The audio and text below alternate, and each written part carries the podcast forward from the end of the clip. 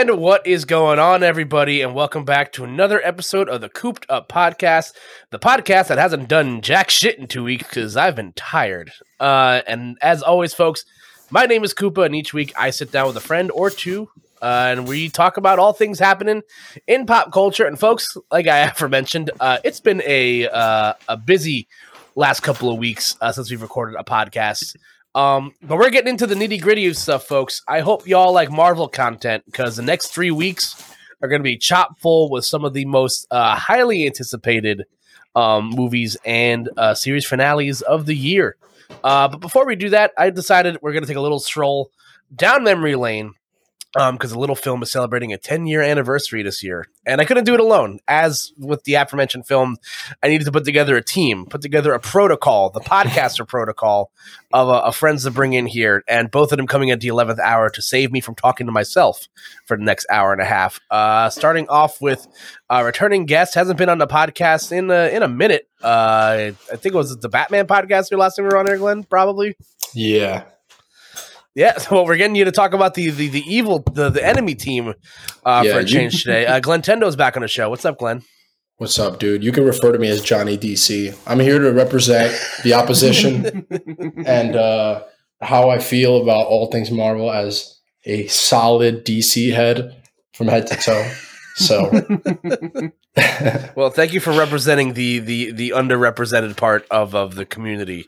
Uh, yeah, today. the fading sure you'll be- republic that is the DC cinematic universe, man. Jeez. Oh, that's a podcast for a different day. Yeah. um, um, and joining us again, uh, we last spoke a few weeks ago when we talked about all the fallout from uh, the Oscars and talked about some of our favorite movies. Please welcome back to the show uh, from the HQ himself, uh, Ajax. What's going on, buddy?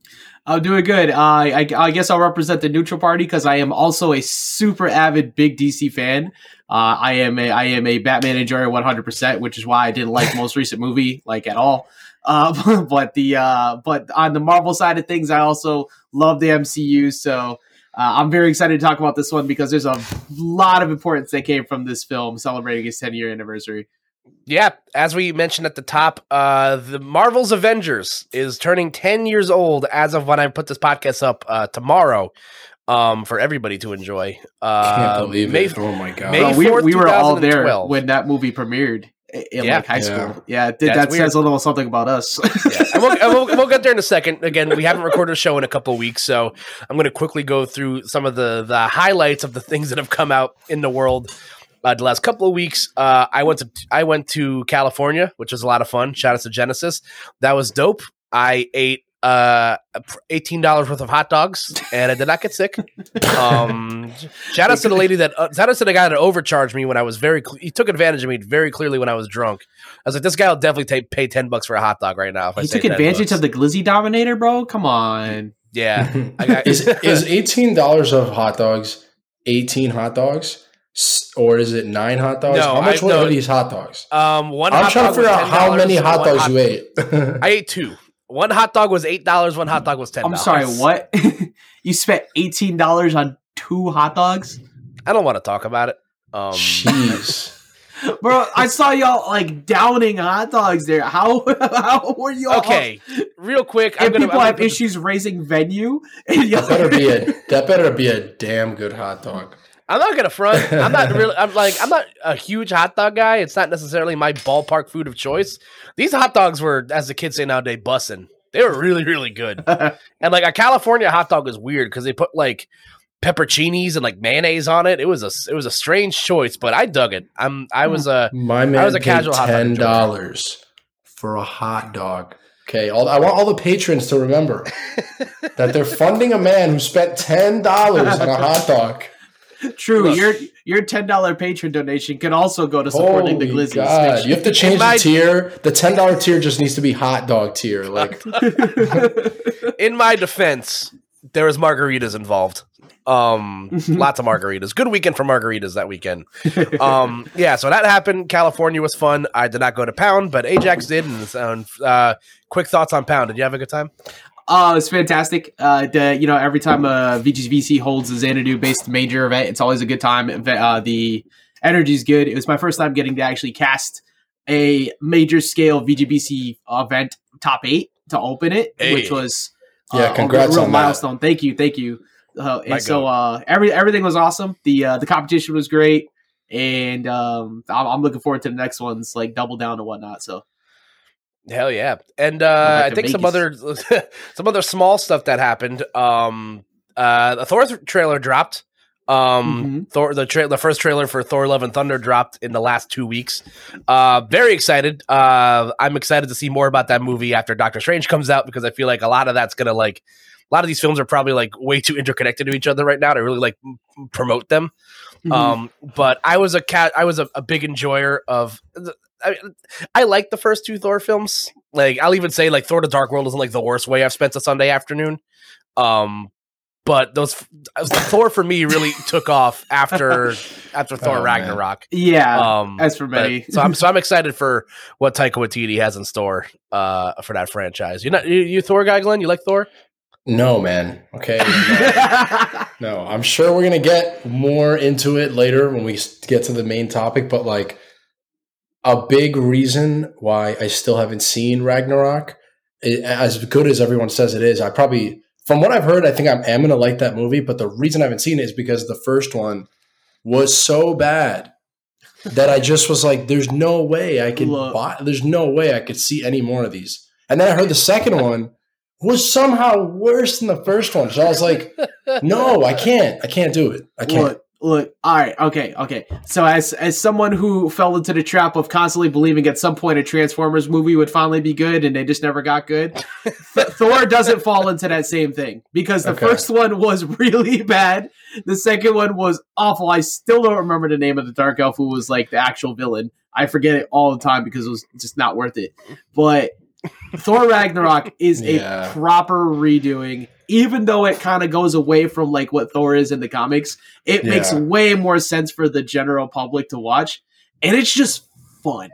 It's Yeah, a really fun yeah, movie. I've heard So, it's like, great. Yeah, it, ju- just give this a shot because I get it. I understand why you don't want to watch it after those first two, but trust, give this one a shot, which is also a reason why I'm excited for Love and Thunder because after what Ragnarok did, and the fact that uh, you know it's it's got the tie-in with Guardians, obviously. I, I, I think it's gonna be too it's gonna be way too hilarious because I love the Guardians of the Galaxy. So I I, I think it's gonna, I think it's gonna knock it out of the park. Uh, the bad guy's name you're thinking of was Malekith, uh, ruler of the Dark Elves. Would ne- I'm gonna forget in two minutes after you said that. Like I don't know, man. I, I all I know is I got a lot of cat. I like Kat Dennings, so that's what carries the film for me. Mm. Um, True. yeah, we are not. We, we we will talk about more of that. I'm sure as July rolls around, as uh, that's one of my highly anticipated films Mhm. of the year. Uh, and yeah, Moon Knight finishes uh tomorrow. Uh, Doctor Strange comes out this Friday. Uh, so the MCU is getting back into full gear. It's weird that there hasn't been a. a I'm not counting Morbius as a Marvel film because that film was terrible. Um, I, that refu- I refuse to watch that one. yeah, Yeah. Jared Leto. Jared Leto did it, man. Perfect balance, as the meme states, as uh, the worst DC film and the worst Yeah. Marvel film. My guy, God. God bless him. Um, yeah. That, so you know, we're getting our first proper Marvel film of uh, of 2022 this coming Friday. Very excited for that. Look forward to content on that uh, this coming Monday, uh, and also for the uh, Moon Knight trail uh, season finale. Uh, series finale because I think that was got submitted to the Emmys as a limited series, and you can't submit to that category if you have more than one season. So I Mhm. think it's a one and done for uh, Miss Oscar Isaacs, aka my dad, uh, for uh, for Moon Knight. Um, my my guy rocks, but we'll talk about that more later.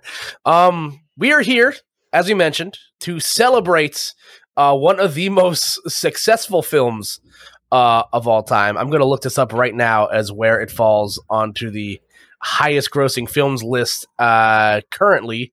Uh, it is number where are you? Number nine Yeah. and uh, on the highest grossing films of all time, uh, the 2012 uh, superhero blockbuster, The Avengers. And like I said, this movie this this movie was monumental for what it did. Uh, you know, not just for the film industry, uh, but for what it did for Marvel in general. Um, you know, we'll, we'll we'll talk about it as we go throughout it, but the whole concept of the MCU really banked on whether this movie was going to work or not. And spoiler alert, coming to you 10 years from the future, it worked. and we're going to talk about it- all of it. We're going to talk about what we liked, what we didn't like, what we would have changed. I got some fun facts and trivia that I've, I've looked up the last couple of days too. Uh, if you guys are into that sort of thing. Uh, and spoiler alert: if you haven't seen the Avengers, question mark. Uh, if you haven't, I, I feel like it's a your for you. fault kind of thing at this point. Yeah. so Yeah. At what point? Uh, so uh, I want to like start with this question. At what point is it like someone's fault for like like I've I've gotten people that have gotten mad at me where like I've spoiled movies that are like 15, 20 years old, and I'm just like, bro. Like, at what point do you draw the line of like, I'm going to talk about this openly, and if you don't like it, you can you can piss off. five I years. think, I, you know what I think it is? I actually think that the it depends when the movie came out. Because if it's something that mm. came out in your lifetime, I would say the five year Okay. rule makes a lot of sense. But if you're going to spoil a movie that came out in 1940 and it's like a classic, and it's like, bro, it didn't come out in my lifetime. It's not like I came out of the womb watching this Okay. movie. You can't give me the five year rule. I need a whole lifetime for that You one. know what? no Actually- spoiling anything before you were born. Yeah, that that that, that may, I, I will retract my previous statement actually because that makes good sense. Because if somebody told me to watch uh like a, a movie that came out that many years ago and I had never heard of it before, but it's a it's like a top of the line Academy Award Yeah. winning movie, and somebody told me the ending before I got to watch it, I, I would be pissed actually. So that, that's yeah, a good don't point. don't spoil Citizen Kane for anybody, okay? Like I somehow Yeah. I made it through my whole life without anyone spoiling it for me, and I really enjoyed it. And I was Mm. like, wow, somebody could have really just ruined this movie for me You by know, accident. It's the- that easy to kill. like uh, imagine uh, I'm, I'm gonna I'm gonna jump at Koopa here. Imagine if somebody decided to just spoil Goodfellas before you got to see it. Oh, Like- don't even say that. Yeah, Yeah, that like one's like crazy. like that like it, so I, I okay all right I'll track that and also now I think about it in terms of cultural significance for some movies it's kind of hard because like with the MCU but like it, it's so unique it's uh, with how intertwined they are with each other that I, I feel like you actually almost only get like a, a year to two tops for Yeah. some of these because Spider-Man there's no way there's no way that that doesn't get spoiled for you be within six months if you're Yeah. lucky enough. So See, like, when it comes when it when it comes to the MCU stuff, like you said, because it's so interconnected with each other, I usually give it until the films come out on DVD or streaming.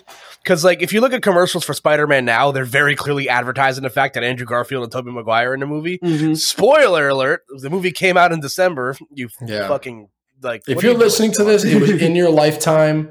We didn't give you the five years, but you're listening to a Marvel podcast. You're kind of asking for it. yeah, yeah, it's, it's your own fault. Yeah. Um, but yeah, when it comes to like, I accidentally spoiled like Star Wars for some. of my How is that even possible? I don't even know. How does anyone not know that Darth Vader is Luke Skywalker's dad? Like, how do It you wasn't not that part know that, I spoiled for him. It's the part that it's, you, we've all seen Star Wars here, right?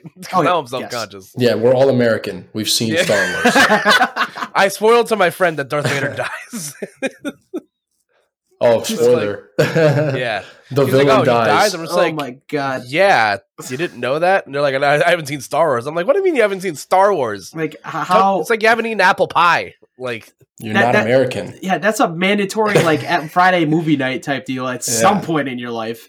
To If you watch the Star Wars movies, like If you haven't seen Star Wars, I need to see your passport. I need to see your papers because you're probably not here legally. There's no way that you're an American if you haven't seen Yeah. Star Well, Wars. I, I, I got questions. That's all. That's all I gotta say. also, uh, one more quick note I wanted to hit on because I just saw this on Twitter, and it, it was perfect because all the things that Glenn loves are, are lining up perfectly. Uh, you know, within my podcast, as we mentioned, Doctor Strange comes out on Friday, directed by the great Sam Raimi. Um, Sam Raimi's uh, one of his most famous films is celebrating a 20 year anniversary today. Oh yeah. Uh, as is the uh, first Spider Man movie. Um, so yep. happy happy happy 20th birthday uh, to one of the Mhm. most influential uh, comic book movies of all time and a great and as, as someone that enjoys sam raimi's other work uh, it's it's a great film so uh, i know i couldn't I, I had to sneak that in there for glenn so at least he's not talking about complete garbage today Let's go. but uh, yeah, we, we we stalled for long enough. So again, this movie, uh, we'll, we'll give you the rundown like I always do when it comes to movie stuff. Um, Marvel's The Avengers um, is the sixth film in the Marvel Cinematic Universe that uh, debuted on May fourth, two thousand and twelve. Directed uh, and written in part by Joss Whedon and uh, Zak Penn. And uh, it stars an ensemble cast of uh, Robert Downey Jr., Chris Evans, Mark Ruffalo, Chris Hemsworth, Scarlett Johansson, Jeremy Renner, Tom Hiddleston, Clark Gregg, Cobie Smulders, uh, Stellan Skarsgård, and Samuel L. Jackson. Um, you know, again, this I I think we all sort of remember. I, I would like to think, you know, most people who are around for this time, you know, remember just how Mhm. big of a deal this was. Again, we mentioned it at the time when it came out. It was the third highest grossing film of all time, the highest grossing film of 2012, uh, which speaks volumes because me and Glenn just talked about this the other day. This film came out in the same year as The Dark Knight Rises, uh, which was another. Johnny DC is not happy about this Yeah, result. Jo- Johnny, Johnny DC is, is definitely not happy about this type- result, my some type of way about this. Uh, but we're, we're, we're gonna we're gonna talk about uh, all all of the you know uh, all all the fun stuff that goes into this movie. So uh, let's start by uh, penning the question: Do you guys remember the first time you saw this movie? Where you were in your life when you saw this movie? Glenn, you can go first. Uh, yeah, and I just remember, I remember it being, it caught me off guard, honestly, because um, I saw like Iron Man is the first like MCU movie, right? And I remember seeing that when it came out, and funnily enough, that movie came out the same summer that The Dark Knight came out, and then fast forward to when Avengers comes out, The Dark Knight Rises coming out. So I remember just like for me as a Johnny DC, obviously, I was more excited about The Dark Knight and it destroyed Iron Man. It feels like, you know, people barely talked about that first Iron Man movie. And then fast forward to 2012, it was the complete opposite. It was like no one was talking about The Dark Knight Rises and everyone was talking about the Avengers. And I remember like I remember I didn't go see it opening night because uh we kind of alluded to it earlier, but I if you actually go back to a lot of those phase 1 like Marvel movies, there a lot of them are not good, man. Like Iron Man one is good, and then Captain America was solid, and then there, there was a lot of like bad ones in there. So I wasn't that I didn't think it was going to be that big of a deal, and then all of a sudden it comes out, and it's really great, and everyone's talking about it. So I'm like, all right, now I got to go see it, and I remember liking it and being like begrudgingly like. Ah, like why is this good? Like I hate that this is good. I hate that this is people are right about this. But it was really cool. It was honestly like it was. I remember being uh, a little floored that they pulled it off because they had been setting it up, and that was the first time that they really like set up that multi all these different characters in one movie thing. Like no one had done it before. People had failed at doing it, and their plan that was the moment where we were like okay their plan worked. These post-credit scenes that we've been seeing for a couple years it finally came together. And people like me that were trying to hate on it we couldn't hate on it because it worked. And we were like dude this was this was dope. And like i just remember being mad. I was upset. I was tight. I was like dude this, this i have to say that this movie's good. And and the last thing i remember was just like this movie really did like cement like now we kind of just throw we kind of just like talk about it like oh uh you know it's another marvel movie. Like people who don't even watch marvel movies will it's like its own genre now. It's like there are westerns and there are spy movies and there are thrillers and then there's marvel movies. This was when that became a thing. It was like this movie succeeded and it became like oh now there's this subgenre of films called marvel movies. And uh it really feels like it all just came together here. I remember i remember just being like mad that it worked. AJ, what about you? Oh man, so I I still remember very much uh like the day that I went to go. I was me a bunch of my cousins, family. We got things together, and like the the build up for the movie was so intense because we, we all grew up, you know, watching the cartoons, uh, seeing the Spider Man animated show, X Men, and all that, and then having you know, multiple times where a lot of movies in that type of genre were either succeeding at first or bombing. You had the really bad X Men 3. You had Last Airbender around that time. You had the terrible Chun Li movie. Like, there was a Oh, bunch of God, movies I that were just like that. eating at us from a, like a gamer and comic nerd perspective. But the thing that was so important about this movie was not only did it succeed on such an insane level for all of us and the people who went through the buildup, even if all the first movies weren't that great, this is the first movie, in my view, that changed like the culture of what people were able to accept as being a nerd in public. Like hmm. the, this was a cultural phenomenon because Yeah. everybody from the outside who had no attachment at all to Iron Man and such all of a sudden it became a super fan because it's like this is incredible. We we like Glenn was saying, we've never seen a like a, a, a sequel that led up to this many points because at the end of the day, it is technically a sequel, but it was done differently. It was done in, in a like a continued story. It made others make the attempt. As a big DC fan as well myself, like I was saying before, unfortunately the attempts keep failing. But it's it's something that we're seeing more people trying to do, more people making attempts at, and it's like it, the the numbers it broke and the movies that it beat, like Titanic and such at the time, were in it, it was something that people believe would be insurmountable. So uh, I, I I still remember how excited I was being in the movie theater uh, for it. Um, I know one of the questions was uh, a moment from the movie, so I'm going to save that for after. But like, just, just like seeing the opening scene.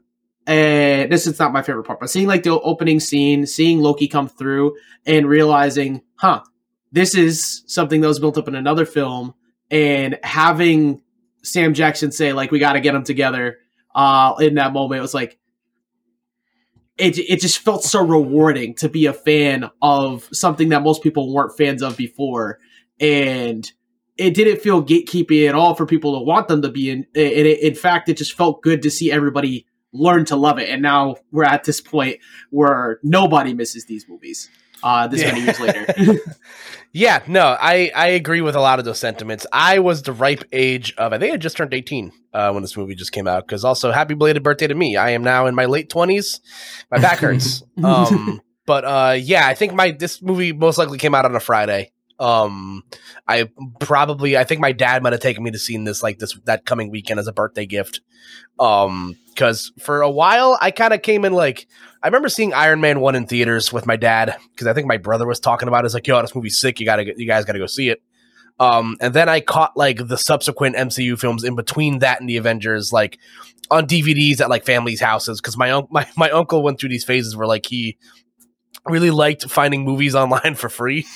um, so we were able to find, um, you know, we were we were able to watch a lot of these, uh, you know, on DVD. Uh, if, if you catch what I'm saying. Yeah, my but, uncles went through that same phase. Don't worry. I, think it's a, it's, a, it's a Hispanic thing. You guys, yeah, very, very much. Is, um, yeah. um, but yeah, so like I watched a lot of these movies uh, secondhand, and um, you know, like we were talking about, the MCU outside of Iron Man, some of these films were were rocky. Uh, you know, before Disney kind of got its hands on the reins, because I think something else that I forgot when and whenever I go back to watch these older like Phase One films, I forget that uh that the first five films well i think this is the first one that's technically under the walt disney company mm-hmm. um because the buyout for this film happened like shortly oh, after um because the first like part of the mcu was all done by paramount and columbia pictures mm-hmm. which was strange yeah they were going uh, through bankruptcy i think around the time actually i yeah just, i forgot all about that and then disney's like hey you up you all right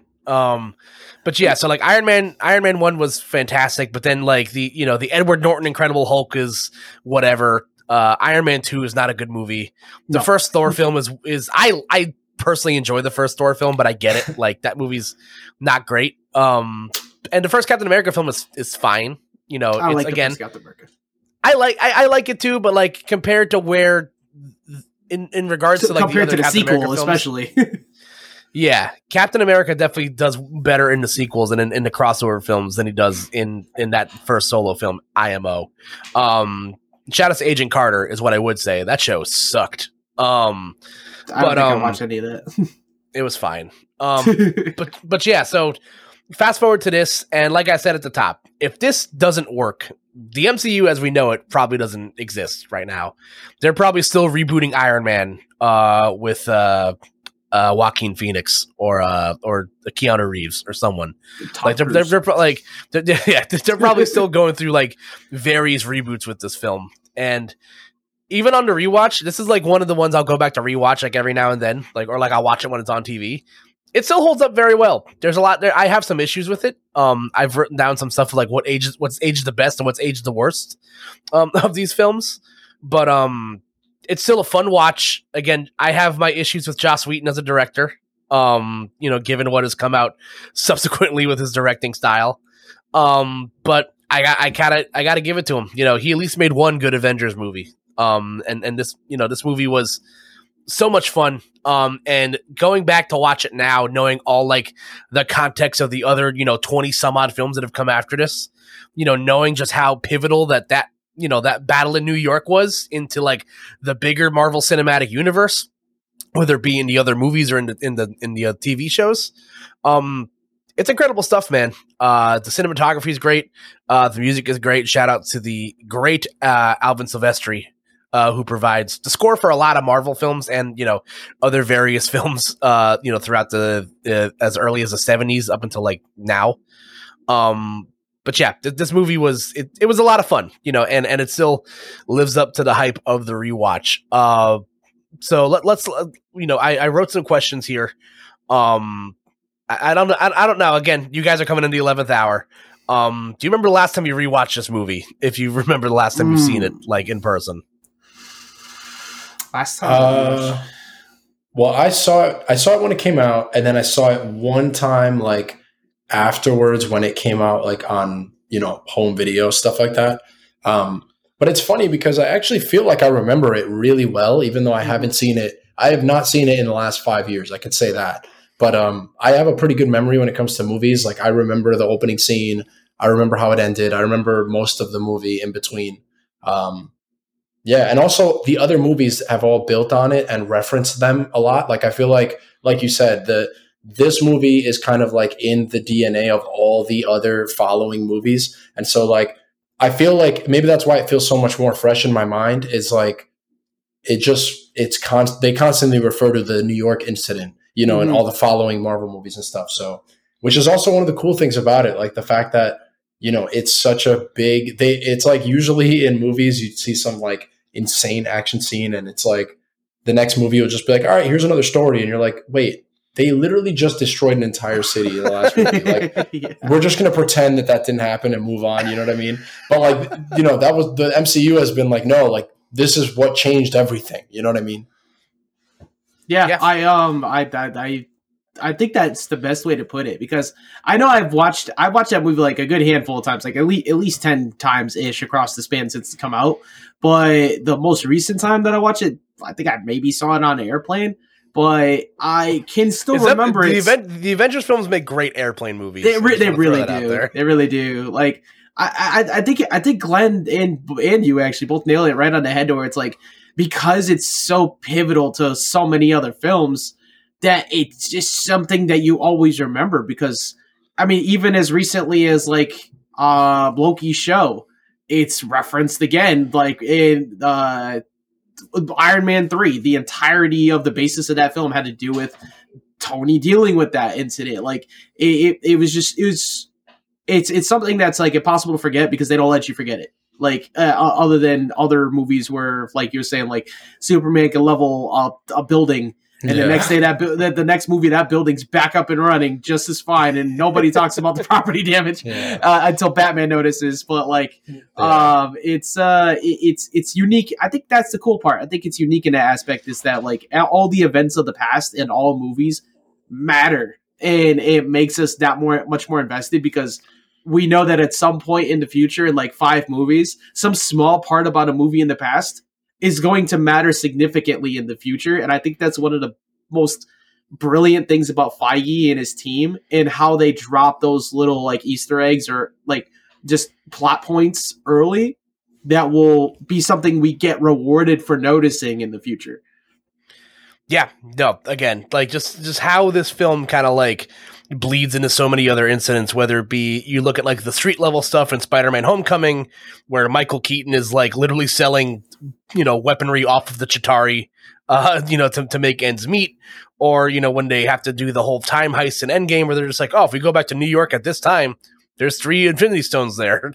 Mhm. Um, and then you know we can see it's like oh like what's happening at you know at the Sanctum Sanctorum at this time, or uh, you know oh this is the part where you know um, oh what's his uh, I already forget the guy's name, but like when the the, the Hydra agents from uh, Winter Soldier, you know they come Mhm. out they're like oh yeah Oh, we're, they- we're gonna take the staff from you, so yeah so it's yeah. like all that little stuff, just like having that extra context, just like knowing that like it doesn't matter now, but like it's just fun Easter egg stuff, you know, to think about. Um, you know, it's it's it, it for me, it just makes it like that much more enjoyable, uh, you know, to watch it. And you know, I and, and now one of my favorite podcasts to listen to is the Rewatchables on the Ringer Podcast Network, and they do a a segment on their on their shows where they have like uh the most rewatchable scenes. Now I have a couple of, I have a couple of candidates here, uh, and I'm I'm curious of your guys' take.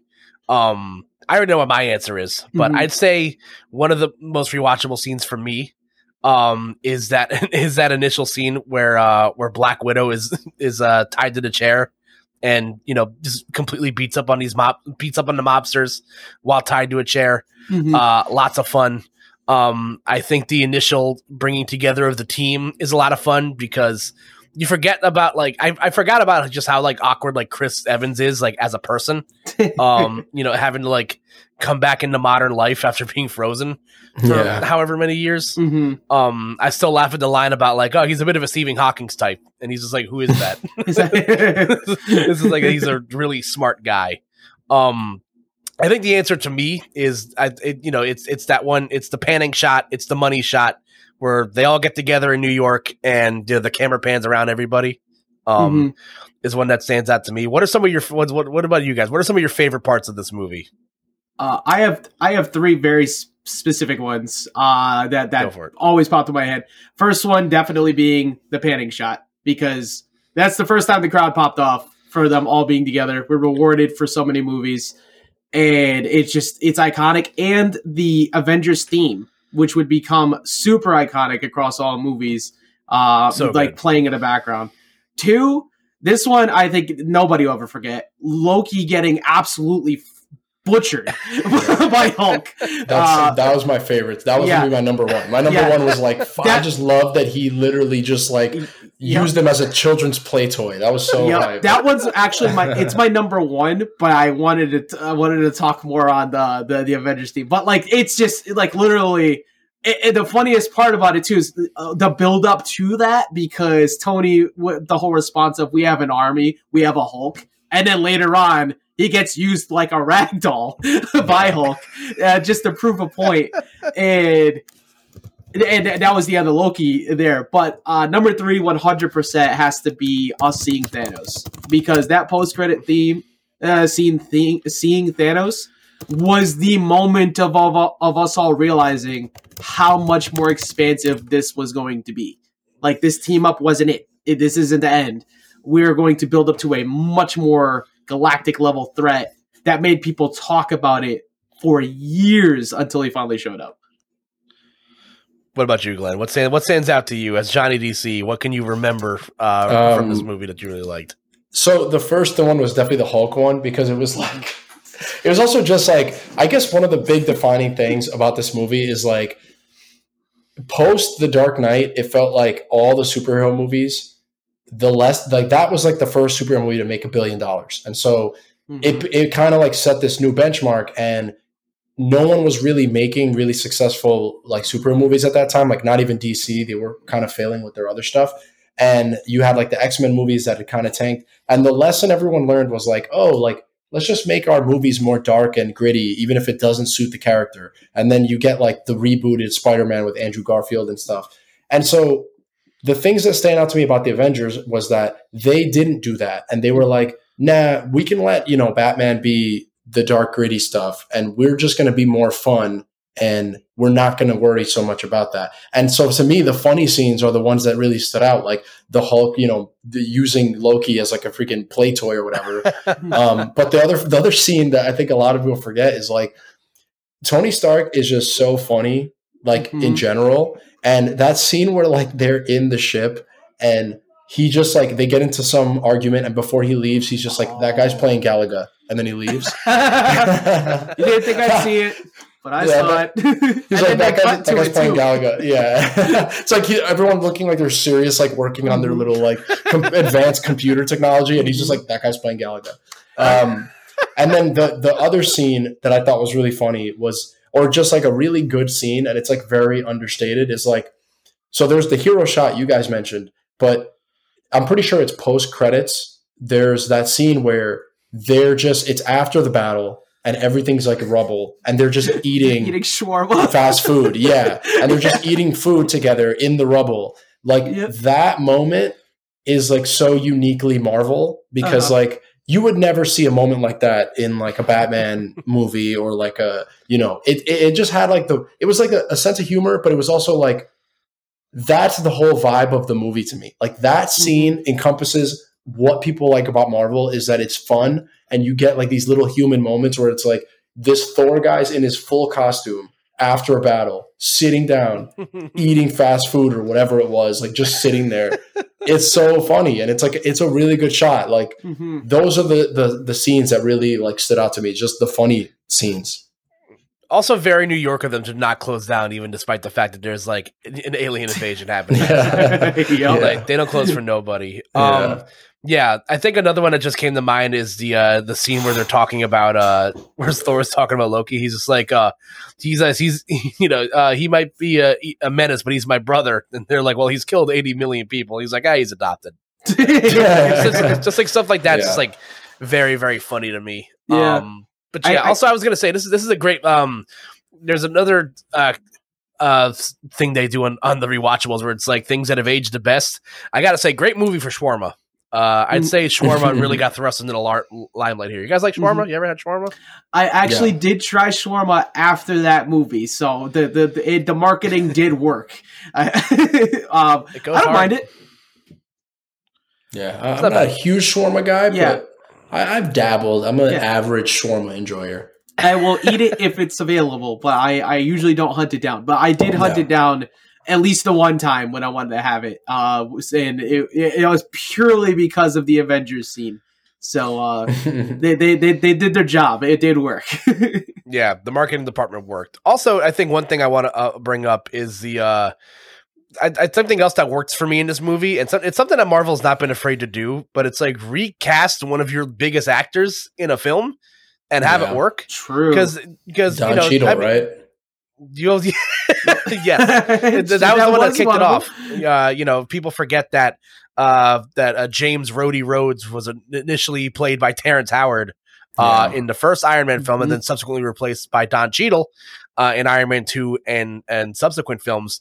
Um, but also, you know, the big Edward Norton of it all. Uh, oh, Edward Hulk, Norton yeah. was not. Mm-hmm. Yeah, Edward Norton was not brought back to play the Incredible Hulk in this film. He is instead replaced by Mark Ruffalo.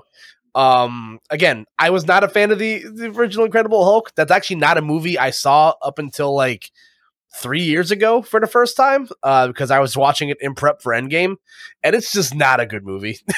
like, yeah. I got nothing. I like Edward the fight Norton. scenes. Uh, so, yeah, the fight scenes are, but but it's also that's pretty much it. Like the the film itself is like yeah, not, not really good. it's not great, and I've, I've resigned myself to the fact that like I'm never going to get like a, another proper Hulk movie because fun fact in researching for this podcast, um, the l- rights to the Incredible Hulk actually still belong to Columbia Pictures.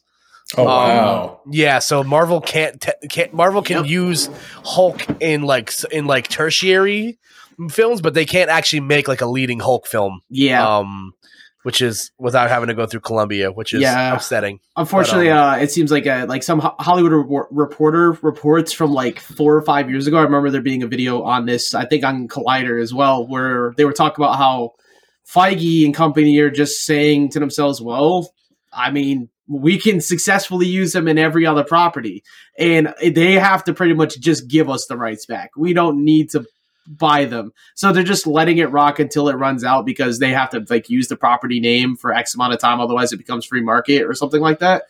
Um, yeah. But I don't remember when that ends. But they're, they're, they're Disney's not going to pay them. Like they, they're, they're just they have no they have no control. They like they can't make them do anything with it. Yeah, and it's it sucks because I would really like a good Mark Ruffalo solo film, but it's just bring back Betty that, Ross. Damn it! Yeah, that's yeah, exactly. It's so unfortunate too because like we were just leading into something good with what could happen with uh you know th- uh, General Thunderbolt Ross there, but unfortunately, rest in peace to him. He's uh, no longer here. Oh yeah, so, the actor who played him passed. I actually completely forgot about. Yeah, that. and I believe they were they were definitely building up to the Thunderbolts uh in the Disney Plus shows. That's for sure. So it is unfortunate. I wonder if he'll get, if he'll get recast at all. I'm um, sure they'll they'll figure something out. Yeah. Um but yeah, so I, I, I do think the Mark Ruffalo of it all works uh, in this mm-hmm. movie. Um, I I think they Hulk, you know, they they utilize him enough in this film. Again, another great moment is that's my secret cap. I'm always angry. Like that's, Yeah. True. That that's is another really good moment.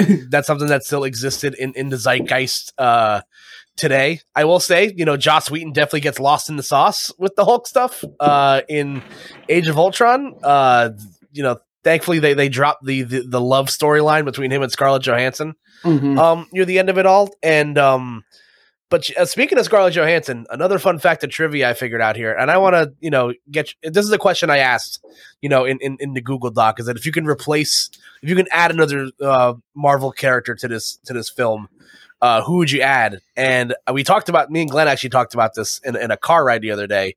Um, but there there was initially issues with Scarlett Johansson's scheduling availability for this film. She was Um, so there was right? a uh, something like that. Uh, but there was an issue she wasn't going to be available for the film. So Joss Whedon wrote a version of the script uh, where there uh, the Wasp is uh, a main character in the film, played by Zooey Deschanel. Um, which That's like hard for me to picture. yeah, it would've been- it- really it would've- hard for me to picture. you tell me New Girl is going to be like a founding Avenger. I mean, I w- I would have been down with that because Wasp in the comics is like one of the original Avengers. If you watch Mhm. any like the animated Marvel stuff, like yeah. it's usually the Black Widow is usually like a tertiary character, and like Wi- and like Wasp is like the one that gets like you know the limelight there. Um, very weird choice, truthfully, uh, especially because Evangeline Lilly does a really good job as the Wasp in the Ant Man films. Um, I don't know. Do you guys do you, guys got any weird ones you want to throw in here? Like who's who's who's a who's a fun superhero cameo you want to throw in the mix with this? Mm, Batman. thought- Yeah. Uh, yeah, so it could be successful in a movie. Um, Ouch. dude, dude, dude, trust me, it hurts me just as much as it hurts you, man. Yeah. but, um, I don't see. It's hard to think about because of the fact that we got so much build up after. So, so we like. It's hard to like want to pick someone and throw them in. I also want to pick someone who's not been in them at all uh, to be involved. Where for like any of the movies we had, but the movie was so good, it's hard to pick someone to add in. Um, I think if I had to pick anybody to add in at that time, maybe it would have been Ant Man, just because Ant Man also had insane significance to the original Avengers uh, as well. That, or of course, the big elephant that never got to happen, Wolverine or any of the uh, X Men. But Yeah. we can't, we couldn't do that because of Fox. But if I had to pick someone, actually, no, that's who it would have been. Uh, I uh, it would have been Wolverine. Uh, that that I would have wanted to be in there because while I love Wolverine whenever he's a part of the Avengers, uh, we got Spider Man eventually, but Yeah. like I I feel like Wolverine in the original Avengers would have fit perfectly in the niche of the comedy they were going for and the banter.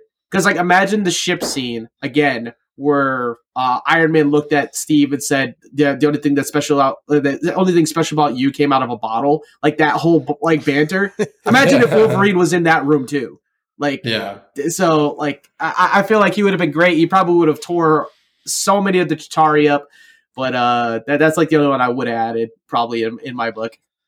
That's really interesting to me because uh um it's funny how the Avengers it's like the Avengers was Marvel's answer to the Justice League, Yep. which was the DC creation. And the funny difference though is that they the, the Justice League has Superman and Batman in it. So DC took their biggest heroes and some of their like B tier guys and made a team Mm-hmm. and Marvel was like, oh, we're just going to take all of our B guys that nobody knows, or like not a lot of people outside of comic books know, like Captain America, the Hulk, Iron Man. And that's the Avengers, and that's the superhero team. Like Spider Man and Wolverine are the two biggest Marvel heroes ever, and they're not in the team. So it's funny to me, like how somehow that happened. Like if you, the more you think about it, the more you're like, whose idea was it to not put Spider Man in the Avengers? And then obviously Yeah. later on in the movies, like with Civil War and, and so on, we get that. But um, if I had to add someone, it's it's funny because we ended up getting a lot of them with the other movies. Like obviously, by the time you get to Endgame, you literally get to see like every single Mhm. hero that's ever been in these movies. Um, Yeah. Besides the, the X Men because they weren't ever done in MCU, but for me, it's actually not a hero. For me, it's a villain. I actually think that the weakest thing about the Avengers movie is that they kind of do just kind of go into the, the alien invasion trope thing. And I'm kind of, even at the time, like, as much as I liked the movie when it came out, I think the weakest thing about it is that, like, I personally don't think Loki's like a great, great villain uh, for me personally, and he doesn't really. You there's not really a great fight scenes with Loki. You know, like he's not Mhm. the kind of like big force where you have like a team of heroes fighting him. And so the the, the trope that people that a lot of um, comic books and movies go into when like they don't when they need to figure out a, a something for a group a team to fight is that they have like all right well just get a bunch of aliens and we'll just fight a bunch of random aliens some type and of lore or something like that. yeah, like it's like the alien trope is like the catch-all for like you can just whenever you ever you have a team, you can just throw a bunch of aliens at them, and that's the best we could think of. So for me, the best thing they could have done was have a really big fat villain that is a a huge threat that isn't Thanos, which would have been Doctor Doom. Doctor Doom is the most badass I, villain, I a maybe in feeling that's what you were all going to say too. in all of comic books, Doctor Doom might be the number one villain. Like it's like Doctor Doom, the Joker, and like Magneto. Like these Mhm. three villains are just the baddest villains ever. yep. Um, so in my opinion, the Avengers having that and the fact that they still haven't done like Doctor Doom because he's tied up in the whole like Fantastic Four crap. like, Soon. he's too good of a villain. Yeah, soon, but he's too good of a villain for the Fantastic Four. Yep. Fantastic Four suck. Like I'm sorry. They they're, they're just like the poor man's X Men. It's just four mutants instead of Uh-huh. a team. Forget them. Doctor Doom is the star of the show. He's hype. Yep. He looks cool. He's the most badass villain ever. That would have been the best villain for an Avengers movie. Is actually Doctor Doom. Most recognizable villain, Joker. Most powerful, badass villain, Doctor Doom. And It is not even close. Like Yeah. I, I Yeah. that is my most anticipated character to join the MCU. Period. Is Doctor Yeah. Doom? That I've been dying for Doctor Doom to show up. I really wanted to be the guy who played Negan, uh, because I feel like he has that Oh, "I'm better okay. than you" vibe. Yeah. so perfect. Because Doctor Doom is entirely about I am smarter than you, I am better than you. I made a whole country and took over rule, and they uh, love me because I am that good. Latvia. And yeah. and also, he's the only person to literally defeat the entire multiverse. Yeah. this is That's- this Which is is- canon. it makes me- so, it makes me a little sad because obviously like if you're listening to this you've seen endgame and infinity war and all that like Mhm. we're never going to see the dynamic between if they ever do dr doom and they do it well we're never going to see that attitude and all that stuff you just mentioned like face to face with tony stark and his version of that and I disagree. them I, think, them going to get it so that would have been godlike I disagree. I think they're going to bring Tony back before they do that. Oh, oh wow I- that's I would 100% believe that the multiverse is going to lead to Tony Stark coming back at some point and the original Captain America. oh yeah they are And, kind uh, of Yeah, because now, now they're in for that. time travel and multiverse, so everything's on the table. Now Like, that we've seen yeah. Tobey Maguire in an MCU movie, anything's possible. Like Yep. anything. Like there is anything. there is no world where there isn't a big enough paycheck to get Robert Downey Jr. back in the suit, especially to have a uh, a one on one chat with Doctor Doom.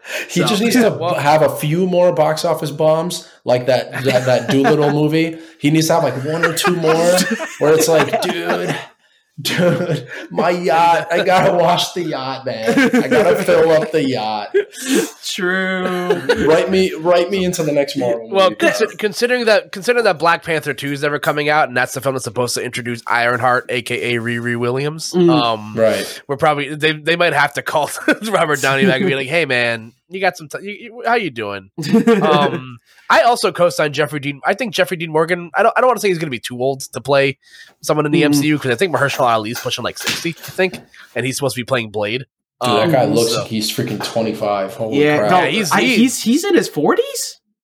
Mahershala Ali. Yeah, really? He's in his- is he? No, he's uh. I was to say if he is, what the hell is he doing? Like that's, Mahershala Ali is forty-eight. Okay, That's so he's in his, insane. Yeah, okay. he's almost fifty. Wow. that's insane. He, this man looks like he's uh, like Yeah. he's like he's Looks shit, like he's on a great. date And they announced he was going to be Blade uh, when yeah, he he, was is a uh, 29. vampire. yeah, I cannot He is wait for him to be there you Blade, go. man. I can't Also, Jeffrey wait. Dean Jeffrey Dean Morgan also uh, with superhero in his uh in his ledger. Uh, he was in the original Watchmen film, so Yep, I Yes, can he get down was. with that. It was a very Um, short stint, and he was also he also was Thomas Wayne.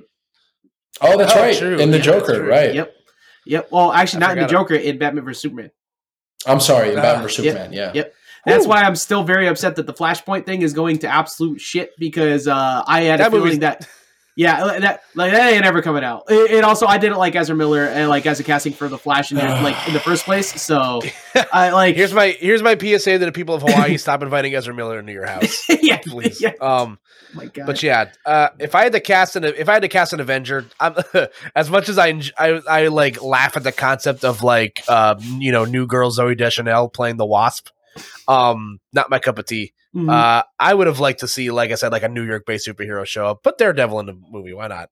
I don't Oh, think yeah. they're- yeah, I that's don't, that's I. I don't. I don't think Daredevil has like ties to the uh to the Avengers. At least off like not as like a. I, I don't. I, I know they've like he's crossed over in like other New York comic books before. I don't remember off the top of my yeah, if he's like. he he's had stints with like the Dark Avengers. Uh, I think he was a part of Midnight Suns at one point, and Yes. um, and uh, a couple others. But he's had very very short times with the Avengers. But he kind of he walks the line of like the rule of law. So that kind of that doesn't really pass too well with most of the Avengers. Uh, yeah, and we hey, listen, and we know he was in New York during 2012. If you watched the uh, the True. Daredevil uh, series, so Right. Uh, but um, yeah. Also, and I now I, I do want to transition into like, you know, uh, you know, like like you mentioned, Glenn. Uh, the the big risk that again Marvel played is that these superheroes, like you mentioned, are not like A list superheroes. Um, you know, like when when you think about it in, in you know. Uh, in like the, the pantheon of things, the Justice League is like here when it comes to like mhm. superhero teams and like crossover teams. Like, yeah, like they're great. I remember growing up having fond memories watching Justice League cartoons every Saturday night. And then, you know, I don't think it wasn't until the MCU was as big as a success as it was as to when these, you know, these characters started becoming not laughing stocks because Mhm. in the in the Marvel pantheon of things, you know, Iron Man is a B-list superhero. Yep. Captain America is a B-list superhero. Yep. Thor and Hulk are. I'd say Hulk is a little bit more, you know, uh, iconic than than B-list, Yeah. but like still has the bad taste in his mouth of like that really bad 2008 film or 2004 film, whatever it came out. Oh god, Uh, yeah. well, they're all I bad. That existed. And now these are like some of the biggest characters uh, on the planet. Um, I will say though, there are some things about this movie that uh, did not age well for me. Uh, a lot of them being the uh, the suits. Um, Yeah. as much as I enjoyed like the practicality of seeing like you know real metal suits, I just think that the CG has gotten so good that like Yeah. was watching you know RDJ walk around with, with a clunky realistic metal suit was just like a little jarring. I don't like Thor's original costume. Uh, truthfully, I think it's a little weird.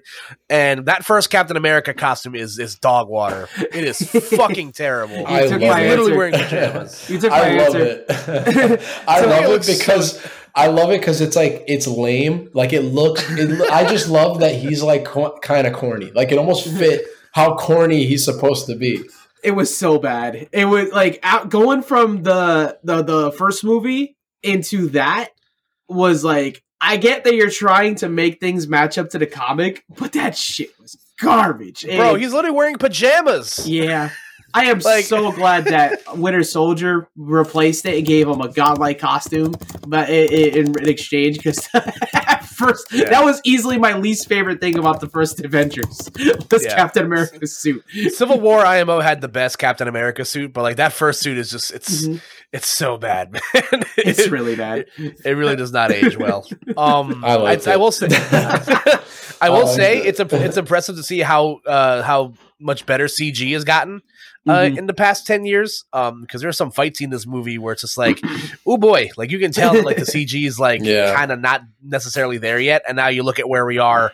You know, with that, you know, you look at the final battle in Endgame, or you look at how studios are filming stuff now, where they do stuff like half with sets and half with the CG, like what the Mandalorian and the Halo series do. Bro, Jungle Or- Book.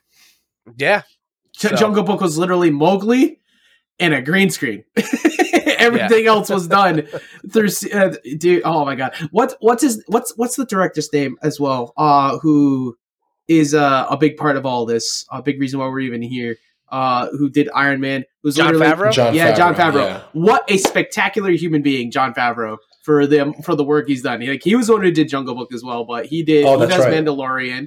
Uh, he did the Iron Man films. He's also he stars in the movies. He got to he got to be with Aunt May. So like That's Yeah. that's that's crazy. Like the, like the the the resume and skill set this guy has, and the vision he has. Like Yeah. I think the director, like Josh Whedon, got so much support for the Avengers, but there are so many directors beyond Josh Whedon, like the Russo brothers and James Gunn, for what they've done for these movies. That I I, I wish they would get more support. They they've kind of gotten it now, but like they did not get the support that they deserved back then, particularly uh, uh, Favreau. But maybe it was just because it was only Iron Man that came out at the time, and Iron Man Two was pretty bad. But um, Yeah, Joss Whedon can kick rocks though. yeah, no, he can kick all the rocks now. Kick a boulder uh, and break his foot. That that sounds pretty nice. But Not a not a. I prefer the Snyder cut, but there's a podcast about that. You guys can listen to that. Um, but yeah, also the uh, something I want to bring up earlier. Um, Dam- uh, Damion uh, Portier is actually the person that portrays Thanos in this film. It's not uh, Josh uh, Josh Oh. Brolin. yep, Whoa, I Yeah, didn't know he- that. Yep. Yeah, Dame, Dame, uh, the gentleman's name is uh, Damion Poitier. He uh, he has like you know small roles in like other you know films and stuff. He plays a, a mercenary, uh, one of Crossbones' thugs in Mm. Captain America: Civil War.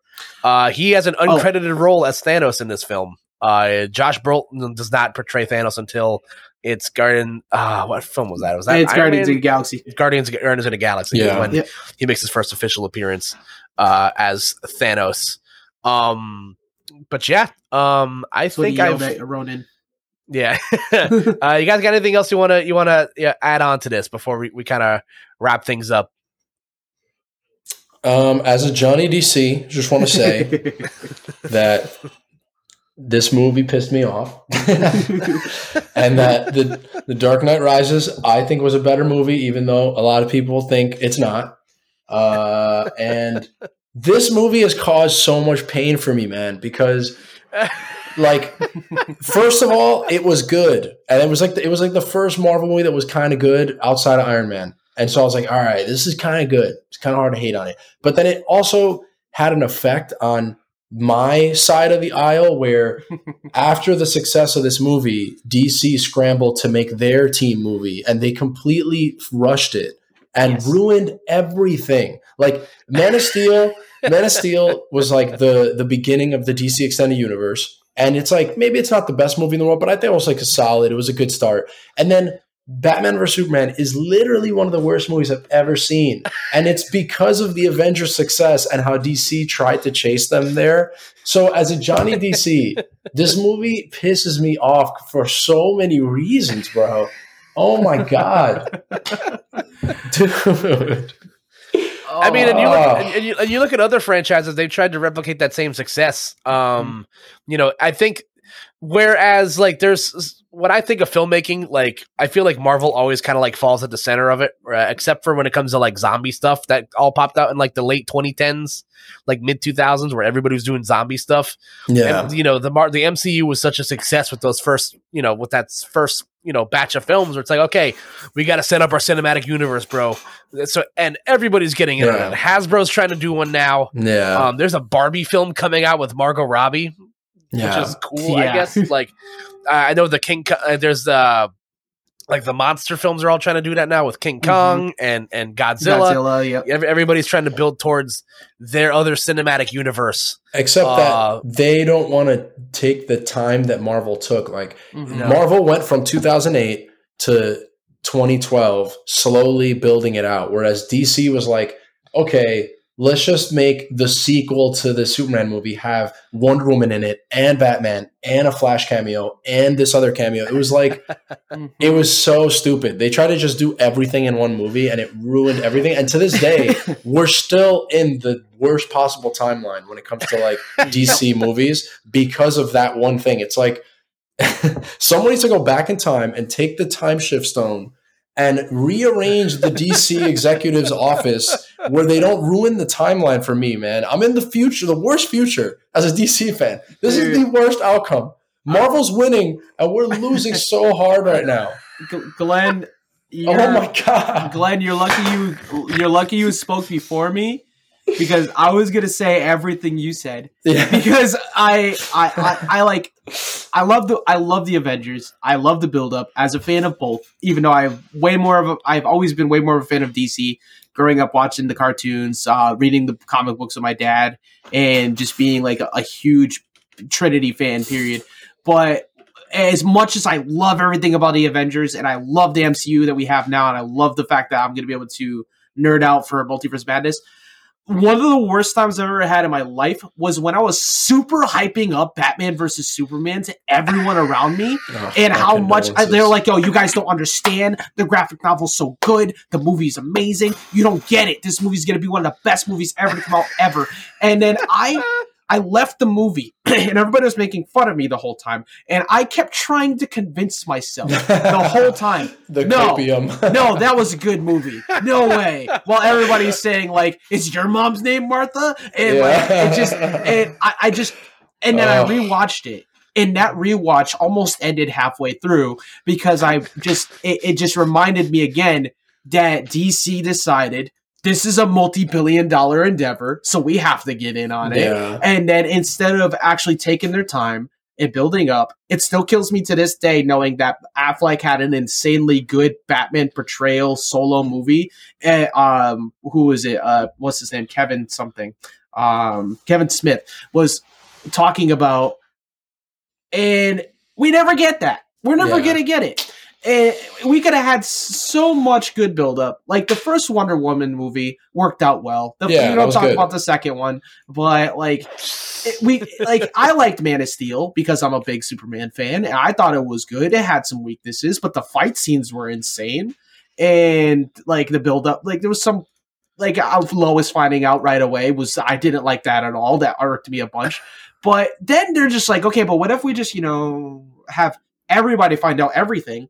Everybody will know Batman's Bruce. Everybody will find out all this stuff right off the bat. And by the way, we're also going to throw Doomsday in here, who should have been Yeah. like a Justice League 2 villain or something like yeah. that, leading into Darkseid, who we're talking about galactic level threats.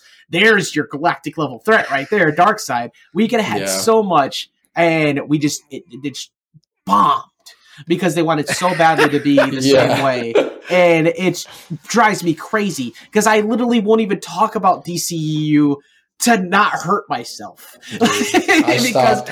it- I stopped I- going to. I stopped. I've been saving so much money not watching those movies. I just. I don't even. At this point, I- there's nothing they could do. It's yeah. done for me. I will so support like, them purely so they will stop. Like Yeah. if they don't make the money, maybe they'll they'll smarten up. They they need their Feige. That's their problem is they don't have Feige in the core of what Feige yeah, has. a plan. Yeah, they need a they- plan. exactly. And- but it, Yeah, no, instead we get instead we get like just uh, constant attempts to fix what they already made when they should have been repatching it. Um, and then now that we get even more confusing shit, like the Matt Reeves Batman, because as even for the people who like that film, who I think in about five months when they rewatch it are going to realize it's not good. But when, like when uh, they they continue to make these films for this movie, it's not attached to anything. So it's like Yeah. It just causes more confusion. And yet they still Yeah. have they, they had this idea of Flashpoint where they bring in Keaton and Affleck and everybody. There was gonna be no Robert Pattinson. So like it's they're just all over the fucking place. Excuse me. Uh, They're all over the place. And a lot of this coming back to it is at fault of the Avengers for being such a Yeah. success that Like, it the- made DC fail because they wanted so The badly to make Avengers- it work. This movie succeeded at what it was doing to such a degree. like this is me giving it as high a compliment as I could possibly come to give it because they literally ruined the opposition Yep. for more than 10 years. Yeah. Okay. That's number one. Number two, they basically took all their B tier heroes. Like I've said this a million times, but I, I, can't stress this enough. As a comic book fan growing up, Mhm. legit, I was the only person in my school who knew who Iron Man was. I knew who Captain America was. Kids did not know who this character was, who these Mhm. characters were. And now these characters are as big or bigger than Yep. Batman and Superman. It's Yep. unreal. They so they succeeded Spider-Man on that. Yeah, they they succeeded on that level. And on the last thing that they succeeded on is that obviously they made a million, billion, gajillion dollars. but also Thanos is a ripoff of Darkseid. And everyone Yeah. knows who Thanos is, and no one knows who Darkseid is. So they just completely won on every single piece of the board. It's Yep. just this movie is uh, a checkmate movie when it comes to like just comic book fans and what this movie did for comic book fans and like the history of comic book cinema stuff. Yep. This movie is the ultimate like we win, fuck you forever. Dude, I, I can't wait for Namor to get released and everybody's like, Namor's so much better than Aquaman. Like you guys do realize that Namor's entire basis Yeah. was based off of Aquaman, right? Like it, it, De- Deathstroke Also, is one of the b- coolest people. And everybody I mean, I love Deadpool, but like Deathstroke will never reach the same level Yeah. like a badassery that he can be because everybody's saying he's just a ripoff of Deadpool. So like Yep. Also, also currently an Avenger in the comics, I believe Namor the Submariner, uh, who might have a role to play in Doctor in Black Panther two if that movie ever comes out. Uh, mhm. cough Yeah. cough. Um, but yeah, I echo a lot of the same sentiments you guys have. Again, I am a a Marvel consumer. Uh, this this film franchise has me by the dice and is not letting me go anytime soon. um, and again, it speaks vo- volumes. You know, not only does it take it took B list superheroes and propelled them into the atmosphere as some of the most marketable, you know, uh, you know, marketable IPs in the world right now. It took, you know, for all intents and purposes, B-list actors and propelled them into stardom. Robert Yeah. Downey Jr. was damaged goods going into Iron Man Oh, 2. yeah. Chris Oh. Evans Chris Evans was, you know, he was in that He was on his, movie like, and- He was like on his fourth superhero like role. Like wasn't he was used Johnny to be a Human Storm. Torch? Yeah, he was the like, Human Yeah. Torch in the original Fantastic Four films. He was uh, he he was the uh, the main lead in not another teen movie where Yep. he's you know like I'm so you know, mad. uh, Yep, the foot the Yeah. football douche. Yep.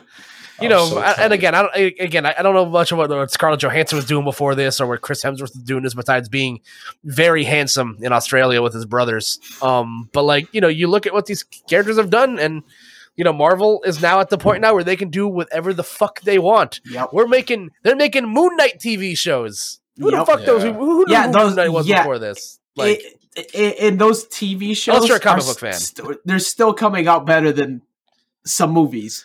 It's literally six part movies. That's yeah, the insanity of what they've reached. They got the funding, they got all of the all star actors. That nobody wants to go anywhere other than being in a Marvel film because they know the paycheck's going to be huge, and they know that they're going to get superstardom by being successful at it. They took Chris Pratt, took him out of uh, Parks and Rec, and shoved him into a superhero role, going from like 260 pounds to 180 and jacked in like eight months, and now he's in Yeah. everything. Like it's it's it That's one of my the favorite- spot to go to. that's one of my favorite jokes in Parks and Rec, where like his character is just gone for like Uh-huh. three months, and then he comes back and he's ripped. He's just and ripped. just- yeah. um, but yeah, like the, M- the the MCU is again, they're at the point now where they can do whatever the fuck they want. This is a tent pole, you know, uh, Mhm. foundational movie, you know, in the MCU. The the Avengers films have always been that where it's like whatever happens is, you know, you show up for that. And we're again, we're encroaching on that this coming weekend. Uh, you know, this is the last podcast you guys will. Well, actually, no, I'm, I'm uh, dropping Moon Knight before that on Saturday. Uh, the Moon Knight uh, finale review uh, coming out this weekend. This will probably come out tomorrow. Um, because I got to make up some time. But again, the, we're we're approaching on another tent pole foundational checkpoint moment in in the Marvel Cinematic Universe. Uh, I'm very excited for where that's going to go. I'm I'm very excited to see Sam Raimi back in the director seat for a comic book film. Um, you know, I I'm I'm, very excited for where the MCU is going right now. Um, Flashpoint is unmarketable, and they should reshoot that entire movie.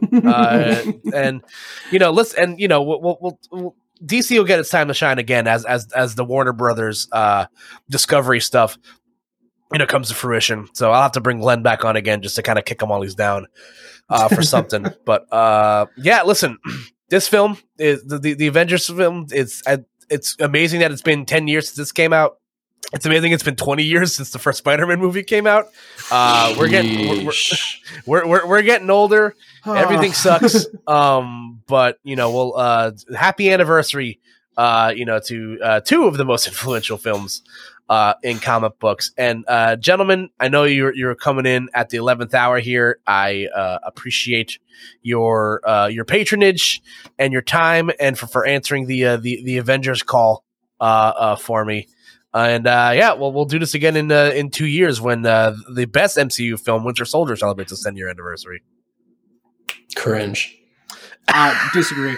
Movie's I disagree. That movie is fantastic. Disagree. That movie is fantastic. It's got the best ScarJo Civil- haircut. Civil She's War hot. is better. Just gonna say that. Gonna leave that there. Uh, you know what? I, I I flop in between. It's hard. It's like asking me to choose between air and and and water. Um, although although civil Winter Soldier has the best ScarJo haircut. IMO. Look at look. Just Google Scarlett Johansson Winter Soldier right now and tell me that I'm wrong, Len. I need Nope. this for. The, I'm not I agree. googling it. I said All right, still, well- I'm not googling in terms of solo films, that is the best one. Not not like not team up based. That is Right. the best solo film. yeah, that's basically Avengers 2.5 because Joss Whedon again on a silver platter just kicks the shit out of Age of Ultron. That movie was. That movie is problematic, but that's another podcast. Guys, thank you again for joining me tonight. Uh, let the folks that know at home where they can find you. Glenn, uh, you can go first. Where, where, what, what, are, what are you up to? where, what, Um, you got anything you want to plug? Not really. If you want to hear me talk crap about video games, and occasionally we talk about, I'll talk about like superhero stuff. Um, on Twitter, you can follow me at Super Glentendo. That's G L E N T E N D O. Um, and yeah, that's it. I got nothing to plug. I have no products, nothing to sell you, nothing. Okay. Glenn's, and really free. I am free. Glenn's- I think Glenn has now pushed himself ahead as the most frequented guest on the Koop'd Up podcast. Glenn's been That's on. right, Johnny DC. Yeah. I deserve to be number one somewhere. we, we, we, yeah, we talk we talk about you know we talked about the Snyder cut. We talked about we did a Spider Man retrospective. Uh, we talked about the Batman and everything that goes with it. So you know, Glenn is is is a is a mind uh is is, is a a talking head and a fixture here on the podcast. So make sure to check out some of those other episodes. Uh, AJ, what about you? What, do- what do you what do you got to plug? Uh, you know, everybody can follow me, of course, at Ajax underscore HQ. That's on all socials, YouTube and Twitch. Um, and I just do just talk about random things, talk about games. Uh, I will rant occasionally about movies and stuff like that. But uh, I uh, just you know, happy belated birthday for one. I get to say it to you in person. Uh, I know that Thank your you. birthday was yesterday. And uh, Thank you. I, I, I now at least I know that there's someone else who suffers in terms of DCU uh, along with me because there's not many I can find who will admit it. Welcome, brother. So yeah, yeah. No, it's it's not this. It's welcome, brother. Yeah. because we are praying out here. But Oh um, God. yeah, I'm glad I'm glad I got to do this with you again. It was fun last time, and this time getting to do it as a group was uh, also a lot of fun. Yeah, listen, I, I appreciate you guys as always. And if you guys are interested in uh, what I got going on, you can follow me on Twitter at KoopaNJ. I don't have any Smash tournaments on the horizon right now. I'm kind of taking some time off. Uh, however, you know, again, it's a good time to. It's Marvel fans continue to eat well. Like I mentioned, uh, the the Moon Knight uh, finale comes out. Uh, you know, it drops at three thirty in the morning uh, today. Uh, if you're on the East Coast, um, Doctor Strange drops in theaters as early as Thursday. Um, so I'm very excited for that, like aforementioned. So if you guys are into that sort of content, you know, follow my page and follow the podcast. Uh, we are on the uh, the Bleav Podcast Network, the number one podcasting site for professionals. You can check us out there. You can check us out on Spotify, Apple Podcasts, and if you want exclusive early access to the shows, including some behind the scenes short form content that I've been working on. I'm I'm still trying to work out the the the you know the rockiness with that. Uh, you know, so if, if you guys want to see more of that, you can check it out on patreon uh, dot com slash uh, Koop'd Up plus or excuse me, Koop'd Up pod. Uh, Koop'd Up plus is the show that I host uh, on Patreon. And uh, yeah, that's uh, that's gonna be all we got. Again, busy couple weeks coming up after we've taken a couple weeks off. So we're gonna go right into overdrive here. Lots of stuff finishing, lots of stuff still coming out. Um, the Obi Wan series drops at the end of the month, so if you guys are into Star, I, I got see. I've gotten Glenn to talk about Marvel and DC. I gotta get. I gotta force Glenn to talk about Star Wars. You don't want that. You don't want that. Oh boy. You don't want that. Oh my god. Now we got to do it because we're teasing. no, we're gonna, again. we're gonna, we're gonna have to do it Oh my some point. god. I'm gonna we'll, we'll, we'll get there eventually, and let me be the first to wish you guys a happy May the Fourth be with you. Um, and uh, yeah, that's gonna be it for this week, folks. Have yourselves a wonderful evening, and we'll catch you next time.